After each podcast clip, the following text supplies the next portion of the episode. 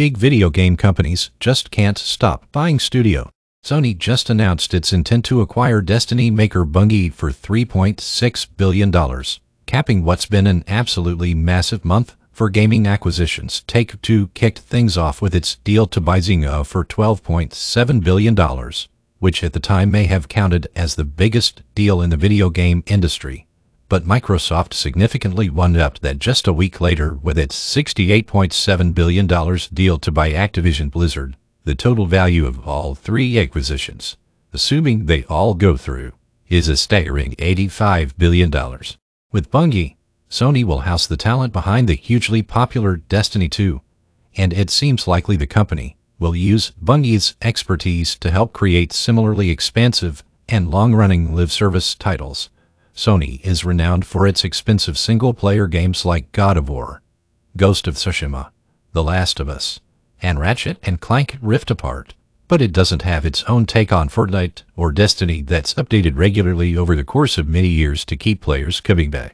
So in YSBUNGADALIS, a B-I-G-O-N-E, B-U-T-I-T-S-O-N-L-Y-T-H-E-L-A-T-S-T-I-N-R-E-C and D-B-U-Y-I-N-G-S-P-R-E while PlayStation boss Jim Ryan said in an interview with Games Industry Biz that the Bungie deal wasn't a response to the big acquisitions already announced in 2022. It's hard to look at Sony's recent purchases as anything but an attempt to keep up with a tidal wave of consolidation in the industry. Just in 2021, Sony acquired PC port developer Nixxes Software, Returnal developer Housemarque, the Playroom maker Firesprite Studios, PlayStation Remake Remaster experts Bluepoint Games, and God of War support studio Valkyrie Entertainment. Microsoft has also been on a buying spree, acquiring ZeniMax Media Bethesda Softworks in 2021, Psychonauts 2 developer Double Fine Productions in 2019, and announcing a five-studio addition to its roster in 2018. I'd also be remiss if I didn't mention Microsoft's very successful purchase of Minecraft maker Mojang in 2014. It's not just Sony and Microsoft that have opened their wallets. Facebook parent company Meta has shelled out for a whole bunch of VR studios to give its Quest headsets an edge, though Meta's VR division is reportedly coming under some scrutiny from the government, including for its purchase of the maker of VR. Fitness app Supernatural EA has spent billions to acquire Codemasters, Glu Mobile, and Playdemic, and Chinese giant Tencent is behind a lot more of the industry than you might realize.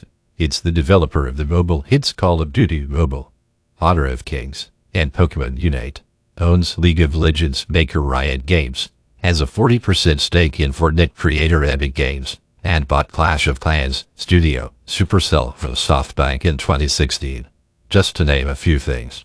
WHICHCOMPANYISNEXT. The wave of acquisitions, especially the deals for Activision Blizzard and Bungie, also make previously unfathomable ideas that much more possible could Sony buy Square Enix to make Final Fantasy a PlayStation exclusive series. What if Microsoft bought Ubisoft to make Assassin's Creed yet another draw for Xbox Game Pass? Would Nintendo buy Sega Sammy to make Sonic a first-party franchise? If you had asked me in December, I would have laughed at all of those ideas. But now, I don't think I'd bet an eye.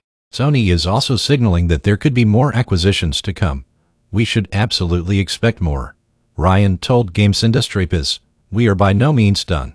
With PlayStation, we have a long way to go. Sony's deal for Bungie isn't complete yet, but another major studio acquisition seems inevitable at this point. Even Freeword Games aren't safe.